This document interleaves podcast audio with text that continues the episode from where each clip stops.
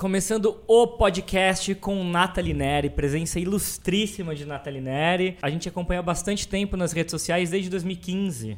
Desde 2015. Desde Prazer estar tá aqui, um pouco nervosa. Prazer é Muito obrigada. Ai, gente, ela tem um cheiro tão bom. Vocês não Ai, podem sentir. Quem está vendo podcast só está ouvindo. Quem está vendo o videocast está ouvindo e vendo, mas vocês, não, nenhum dos dois pode sentir. E ela tem um cheiro tão gostoso. Vários óleos essenciais, conteúdo no meu canal que elas. Inclusive. ela se ensina a fazer. Eu ensino, não perfume, mas eu ensino porque, né, já tipo other level de aromaterapia, mas são óleos essenciais que são maravilhosos, terapêuticos, enfim, várias funcionalidades. É, eu, eu, já, eu fiquei feito uma louca, assim, cheirando ela, assim, bem de perto. Mas eu vou te passar a receita. Não, mas sabe que eu tava numa Não, você festa... vai produzir em breve e vender pra mim. Né? Eu tava numa festa no YouTube, eu tava falando com a Preta hoje, descendo assim, eu é cruzei é com ela. E daí eu abracei e falei, oi, Natália. Foi a primeira coisa que eu falei. Falei, nossa, que cheiro maravilhoso. E fica, né? Porque era o final da fica, noite é já gostoso. Então, cara. se ela vender um dia, comprem. Porque, ó. Não, mas e tem um ponto, né? Porque, tipo, é um perfume feito pra, tipo, é energético, né? E tem uma relação, assim, que é fora da materialidade. Então, geralmente, quando as pessoas gostam muito, isso pra mim também é um bom sinal. De, tipo... É porque tem a mesma energia? Aham. Uh -huh, tem é? gente que é tipo, oh, que futum! Nossa, é sério? que é, muito... é tipo coentro, assim, que tem gente que tem ama, gente que, odeia. odeia. tem gente que fala, nossa, eu tô sentindo um negócio estranho. Será que sou eu? Aí eu, ah, risco da minha lista, mentira. mentira. Inclusive, o que acabou de acontecer, eu quero puxar um, um papo aqui. Você começou no seu canal é, em 2015, muito, com muita vontade de falar sobre todas as coisas que estava passando. Cursando ciência, ciências sociais na universidade, tinha encontrou o feminismo, o movimento uhum. negro, é, todas as coisas que você deve ter algum momento parado e falou: caralho, esse mundo tem que mudar. Exato. E você devia querer vomitar aquilo lá no mundo e tipo, ah, eu preciso tirar isso. É. Mas você contou para mim antes de começar que você teve uma estratégia para você não sair falando com as pessoas e, e, causar um distanciamento, que é tipo, vem para perto. Uhum. Explica um pouco como foi esse processo, quem que é o seu público e como foi esse processo, que público que você queria, o que que você fez para isso? Hoje em dia eu, eu, já passei por vários momentos de crise, né, em tentar tipo adaptar o meu conteúdo com esse público que vai mudando, se transformando. No começo eu tinha um objetivo muito fixo que era falar com garotas negras de 15, 16 anos que assim como eu estavam perdidas na internet, procurando, não perdidas, né, mas procurando informações de, sei lá, como manter o meu cabelo natural, como deixar os meus cachos mais bonitos. E que de repente estavam lá sofrendo que nem coitadas e não tinham ideia, porque foi meu processo. Eu vivi na internet e aí quando eu, eu era, tipo, evangélica, noiva, gente, eu, eu ia fazer missão na África do Sul para salvar os pobres, os pobres negros que não tinham Jesus no coração. Sério, eu era tipo. O con... Não, peraí, isso com quantos anos 16 anos, tá. nessa vida. Tá, ok, 16 anos. Radicalmente, eu fui noiva aos 15. Tipo, Oi? Exato. Eu tenho um, um, passado pentecostal muito intenso. E aí, mas eu sempre quis fazer ciências sociais. Mas, por quê? Seus pais. É... Meus pais. Tá, beleza. Veio dos meus pais e era tipo. E é isso, né? Famílias negras, a igreja, a questão da prosperidade, da pobreza. E ah, calma, aqui você tem uma esperança. Então a gente só tinha meio que Jesus e o cristianismo pra se apegar. E foi essa uma válvula de escape e me salvou muito, porque, tipo, fazia cursos de graça, tava na igreja, teatro, música, uma série de coisas. Existe uma rede de apoio, né? Gigantesca, que é inquestionável se você acredita ou não. Tipo, mesmo se você deu o seu dízimo ou não, existe uma estrutura ali, geralmente, não em todas, obviamente, mas que incentiva as pessoas e abraça os jovens, né? E aí eu fazia muito trabalho voluntário por conta da igreja. Eu, ah, então eu quero trabalhar com gente, porque eu sou uma pessoa de gente, hoje eu odeio gente. Aí elas. Tanto que eu vi gente na vida. Eu sou a pessoa não, que mas fica... você sempre foi super comunicativa. Sempre. Você é... Hoje eu quero ir em casa. Eu, gente, vai ter muita gente, então eu não vou. eu... Dani está agora se contorcendo é. na cadeira porque faz a mesma coisa. Exatamente. São dois gatos, né? Duas é. gatas. A Bia, quando vai ter muita gente que ali, ela só olha pra mim assim e fala: ah. Eu tenho certeza que a Dani não quer ir. porque, tá porque ela me entende. e é isso. E tipo, mas acho que são fases, né? E eu tava nesse momento de tipo, eu quero estar tá perto de gente, eu quero estudar gente, eu não quero nem fazer psicologia, porque psicologia é tudo indivíduo. Eu quero estudar a comunidade, o a coletivo. sociedade, o coletivo. Sociedade. E aí eu mal sabia o que me esperava numa universidade de humanas, né? Segunda semana, eu já tava na festa, vendo beijo triplo. Todo mundo pelado. Falando, gente, Era comunismo! Ciências sociais? Era é? ciências sociais, ah, numa federal. Não, tipo... se a gente gritava comunismo até na PUC, eu fazia direito lá. Imagina eu em ciências sociais. Não, como é que era na PUC, a galera abraçada toda pelada, enrolada num plástico ah, filme. gritando, tipo, corpo quer espaço. Ah, é o corpo quer espaço.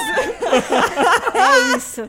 Segunda semana de aula, vi loucuras e misérias, percebi a vida é muito mais do que eu aprendia no interior, na minha igreja, mas com muita saúde. Nunca dei um PT, não fumo, apesar das pessoas acharem, porque, tipo, uso dreads, eles são verdes, né? Tipo, as pessoas acham, nossa, maconheiro. Apologia à maconha. Só que, tipo, é isso. Penso na descriminalização, porque é útil pro mundo e co contra o genocídio da população negra, mas, tipo, sou super natureba em relação a isso, porque muito do meu passado religioso, afinal, meu corpo é um templo, não tenho nem tatuagem, meu piercing é falso, tipo, várias coisas. É É, falso? é falso, é de pressão. Porque é isso, é tipo, não vou furar o meu corpo aleatoriamente, porque é tipo um passado religioso, mas tô indo muito longe. é muito né? maluca a consciência que você tem de quem você é. Exato. Mas é um, é um exercício constante, né? Porque, tipo, a gente se perde. E ainda assim, hoje você não vai mais naquela igreja que você ia quando Não, nem- adolescente. Por quê? Porque aí saí do armário, me descobri uma pessoa LGBT e de repente a igreja me expeliu. Falou, ah, você não pertence mais aqui. Eu queria ficar, mas falaram, vaza. Eu falei, beleza. E aí eu fui direto pra faculdade de Ciências Sociais e vazei mesmo. E aí, na faculdade, eu comecei a enxergar muitas novas possibilidades de viver, sabe? E aí eu falei, caraca. E eu comecei a ver não só como, tipo, não foi só a questão da, tipo, despirocar e, nossa, suruba, as festas mil, porque, tipo, eu nem participei disso, sempre fui muito taurina. Mas era muito mais no sentido de, tipo, ver outras formas de enxergar a minha vida e a minha realidade. Aí eu comecei a me envolver nos coletivos, três greves logo de cara, movimento estudantil, eu pegando o microfone em assembleia e falando poder para o povo preto e várias coisas assim. Ah, esgarça a visão de mundo de uma vez, Muda assim, né? tudo, Pá. muda tudo. Você começa a ler textos na antropologia falando do Papai Noel e de maçanetas e da relação das, das pessoas com a cidade. Você fala, caramba, tudo tem um significado. É isso, tudo que a gente escolhe, tudo tem algo. E aí eu comecei a entrar em contato com as escolas. Fui fazer estágio, um momento decisivo pra mim, pra falar, eu quero falar com muita gente. Porque aí eu comecei a me ver em vários daqueles adolescentes. Eu sempre parecia muito jovem, usava aparelho até tipo os 24 anos e 23 anos, né? E eu parecia uma adolescente e eu tinha essa dificuldade, né? De ser respeitada, de ser vista, mas era bom, porque aí eu era uma deles quando eu tava em sala de aula. Eu não era a estagiária que tava junto com o professor. E aí, quando eu me conectava, a pessoa tava falando, nossa, tô passando por tal coisa. Eu, meu, eu li um texto uma vez, aí a pessoa ficava tipo, sai daqui, sabe? Isso é chata, nada a ver. Eu falei, é muito violento isso, porque eu tô dentro da academia, lendo uma porção de coisas que estão, tipo, transformando a minha vida. Essa galera tá passando pelas mesmas coisas que eu passei, e eles podem ver tudo isso e usar tudo isso como uma forma de, tipo, transformação, e não tem uma conexão, porque são dois mundos muito separados. O acadêmico da vida real. Aham. Porque você tem que querer muito o acadêmico e, e, Exatamente. e tá disposto a um conhecimento abstrato para depois transformar em conhecimento aplicado. Exatamente. Isso que é foda da Pra fazer academia. a, a famosa praxis, né? Você É. pegar isso que é, tipo, tá no campo das ideias, enfiar na sua vida. vital. E eu conseguia fazer isso de uma forma muito simples, porque a minha vida o tempo inteiro era um, um eterno, caramba, esse texto que eu li tem a ver com isso que eu tô vivendo. Eu falei, nossa, acho que eu tenho um dom aqui de fazer esse rolê, de pegar isso que eu tô aprendendo e colocar na minha realidade, por mais simples que ela seja. E eu já gostava de internet, é isso, né? Uma hora o consumidor vira, sempre tem aquele desejo de, ai, o que, que eu faria se eu tivesse um canal no YouTube? Eu não tinha muito o que falar quando eu assistia. E de repente, quando eu me fiz essa pergunta de novo, eu tinha uma lista infinita De coisas pra falar. de coisas pra falar. Eu Os falei. 52 vídeos que o Paulo fala anuais, É. eu já tinha lá. Exatamente. Por aí, era tipo uns 20 temas de vídeo. E aí eu falei, mas eu não posso chegar de qualquer jeito, porque eu conheço essa galera e eu sei que ninguém quer, porque, tipo, a academia, historicamente, foi feita pra se afastar dessa juventude, desses jovens negros, LGBTs, de mulheres e tal. Então eu tenho que organizar a forma como eu vou pensar. E aí eu passei cinco meses pensando no meu canal, tipo, pensando. O primeiro vídeo é uma falsidade. Você volta no canal e eu tô, ai, meninas, a gente vai falar de costura, de umas Ela questõezinhas traiu. raciais. Não, peraí, não entendi. Ela, através do entretenimento, atraiu o público. Exato. Ah, O que, que você falou no primeiro vídeo? O meu objeto é um vídeo super simples, tipo, o objetivo sempre foi falar sobre essas questões densas, mas eu sabia que se eu jogasse isso, eu ia cair no YouTube Edu, que é tipo estude para o vestibular.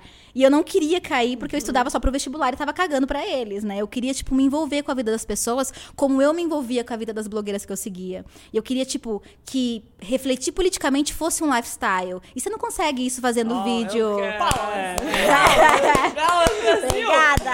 a Essa mulher maravilhosa. capacidade de Obrigada. colocar no chão uma coisa tão complexa de se dizer é, É maravilhosa. isso. E aí eu falei, mano, eu não posso chegar no aulinha. Então, gente, vamos pensar. Feminismo. A primeira onda aconteceu, né, né, né. E as feministas, tipo, isso não vai colar. A galera não, não tá interessada. Daí o primeiro vídeo foi, então, meninas. Então, meninas, a gente ia falar de costura, cabelo crespo, umas questões aí sobre ser mulher negra, assim, bem básico mesmo. Aí no segundo vídeo, feminismo negro, meninas. Como é que funciona? O segundo vídeo já foi feminismo foi. negro. Feminismo negro é a mulher negra se sente oprimida, a mulher negra é objetificada, meninas mas tudo bem, ó. Segundo vídeo, maquiagem. Opa, calma, não é YouTube Edu, é. é... Você ia um e outro. Cara, mas um isso é muito bom, porque você sempre tem que ter um conteúdo de. Não, não, importa como você faz, o Luba também falou um pouco disso quando, ah, exato, quando conversei com ele. Um, um, vídeo pra atrair, que é mais uhum. entretenimento, e um vídeo pra fidelizar. Que você acredita, né? Não necessariamente do entretenimento você quer muito, mas você sabe que é útil. Exato. Mas exato. o legal é que você, daí você depois de um tempo você falou, não preciso mais fazer isso, você pode juntar Eu juntei, esses exato. dois lugares, que é um Mas foi uma né? construção até chegar lá, né? Exato. E eu acho que Demorou casou... quanto tempo de você dar esse truque, entre aspas, até você falar, não, vou juntar esses dois Nossa, mundos. foi, tipo, instantâneo, porque eu descobri que as pessoas estavam realmente mais interessadas no conteúdo denso do que necessariamente no, na, no tutorial. Tanto é que isso foi um choque para mim, porque chegou um momento que eu tava cansada de fazer conteúdo. Eu não quero, gente, você não quer umas maquiagens? Não! Eu quero problematização, Nathalie! Aí eu ficava, eu criei monstros! Mas vocês não querem um tutorialzinho de roupinha de brechó. A gente quer saber da indústria têxtil, como ela mata. Aí eu fiquei, calma, galera, calma. Que público, Ela devia falar assim, ai, meus publis, onde que eu vou encaixar? Onde, onde é que eu enfio meus publis. Olha, eu tenho mil perguntas pra fazer, mas já que chegamos neste ponto neste tão ponto. rápido. Cara, como faz publi? Exato. Com... Quando você problematiza o mundo. Quando, Quando você, você, problematiza, exatamente. Eu.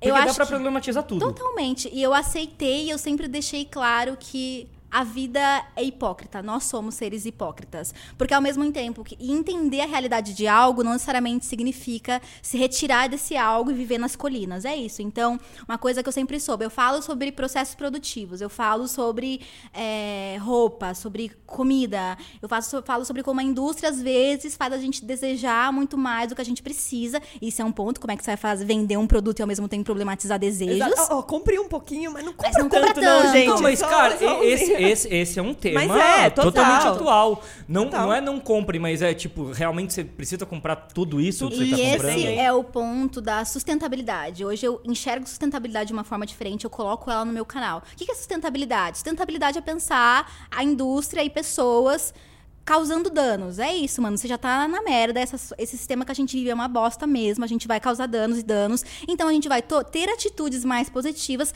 para reduzir esses danos. Então, hoje em dia, no meu conteúdo, eu deixo muito claro, gente, isso aqui é uma pequena reforma. Não é revolução. Revolução seria a gente não precisar mais consumir mais nada, a gente poder fazer as minhas maquiagens do zero.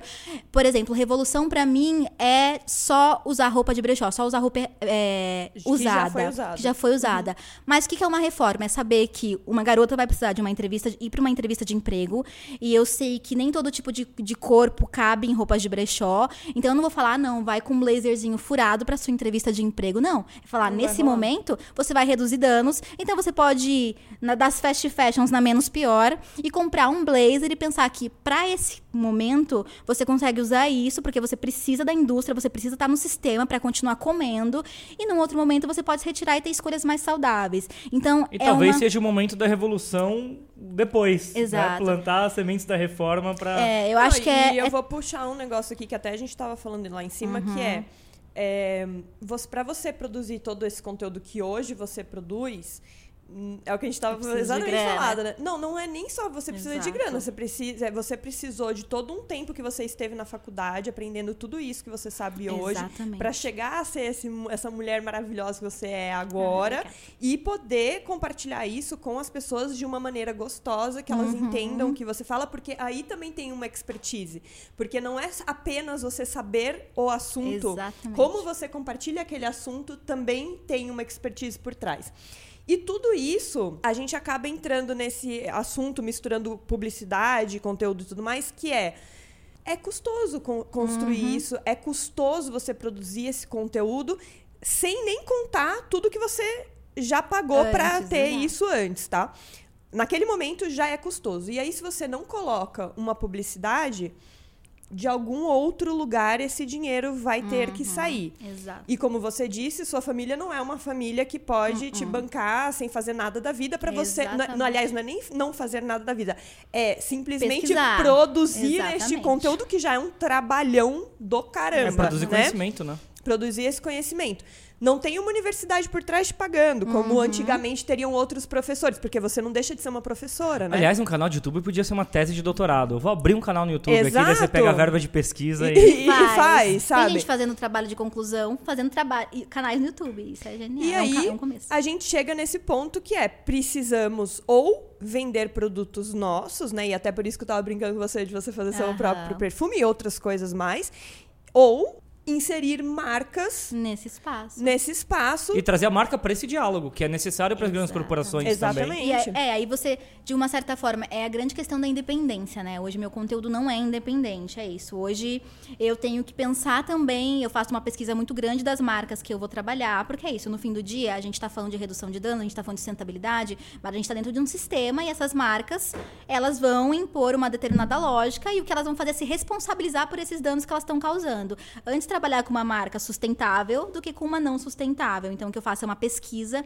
E eu também acho que eu tenho um diálogo muito claro com o meu público. Eu sempre tive de tipo, gente, isso aqui eu tô fazendo, mas eu tô em época de prova e tipo, 2,50 é a diferença entre o meu almoço e a minha janta.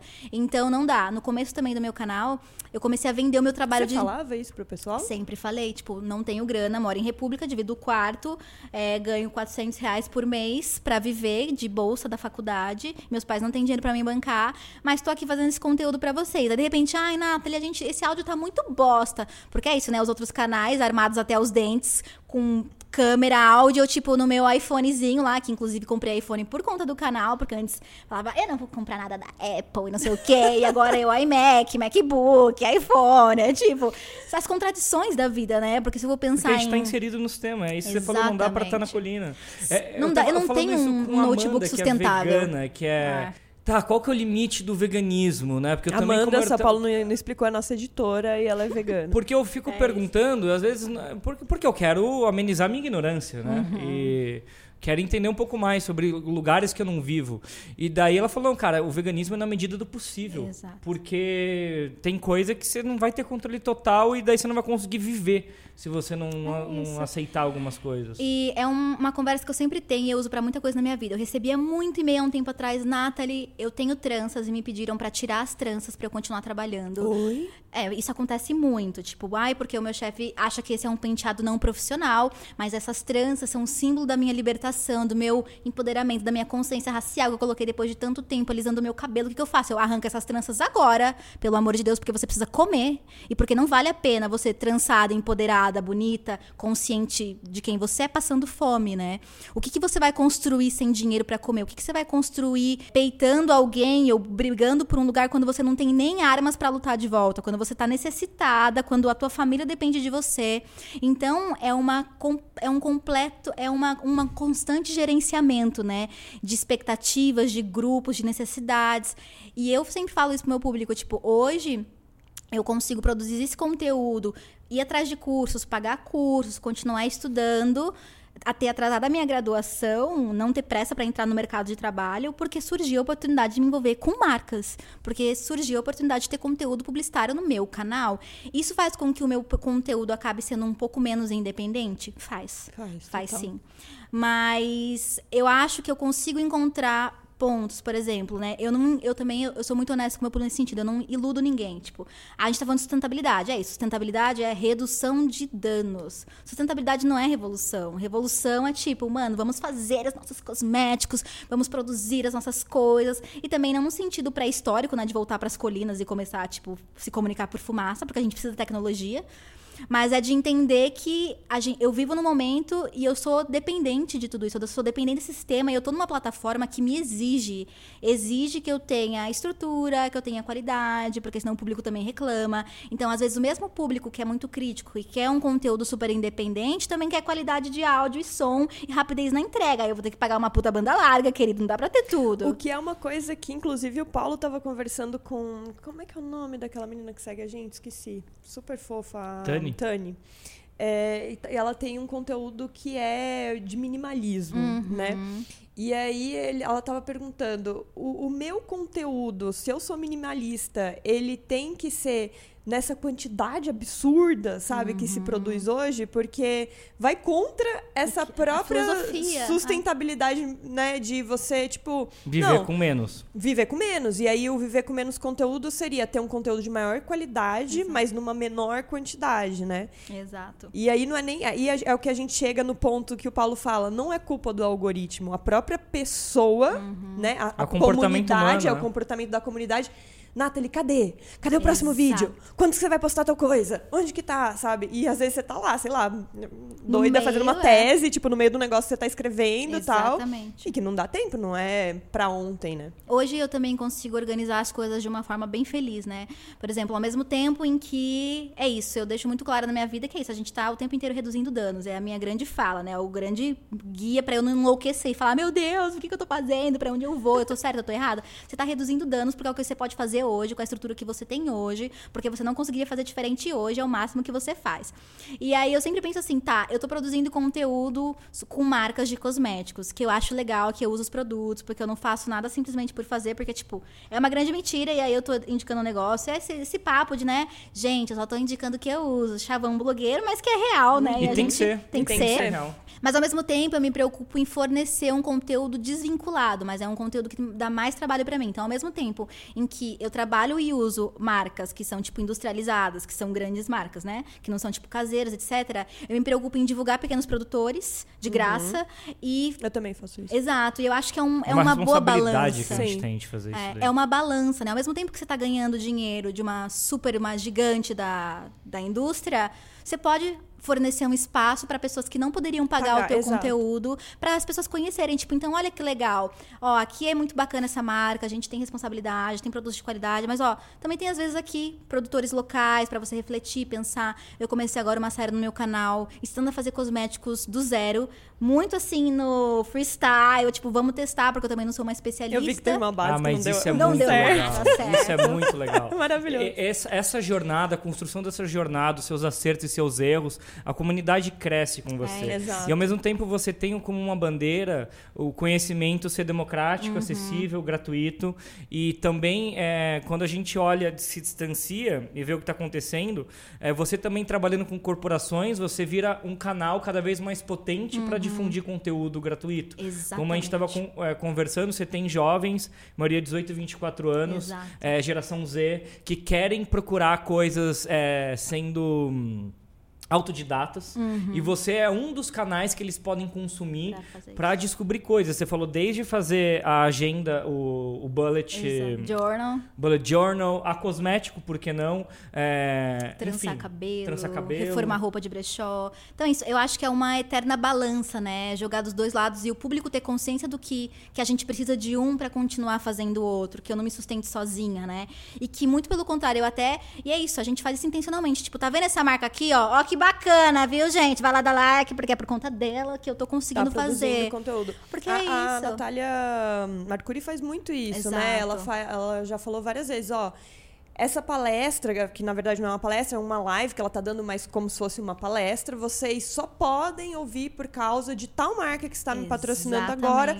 Porque se fosse para pagar, você teria que pagar tanto num tal lugar e, e, é, e seria isso. Então, é, o que eu fico mais preocupada é exatamente que eu tenho medo de que conteúdos como o seu ou de outras pessoas que são conteúdos necessários, inteligentíssimos que a gente tenha hoje na internet, relevantes, relevantes né? de verdade, se extingam, Por né, de acabem porque simplesmente ou um, o público não entenda que ele deva pagar por aquilo, uhum. ele mesmo, né?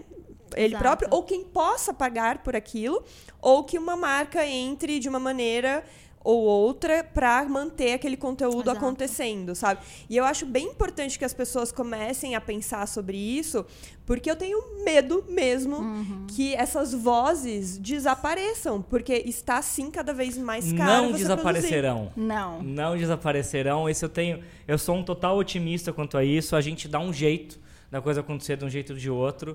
E a gente vai falar um pouco disso no próximo podcast com a Nathalie Neri, porque Uhul. passa rapidinho. fala Já foram 20 minutos? Cara, tá sendo incrível e vai ser mais Jesus. incrível ainda. Nos vemos no próximo podcast com Até. Nathalie Neri.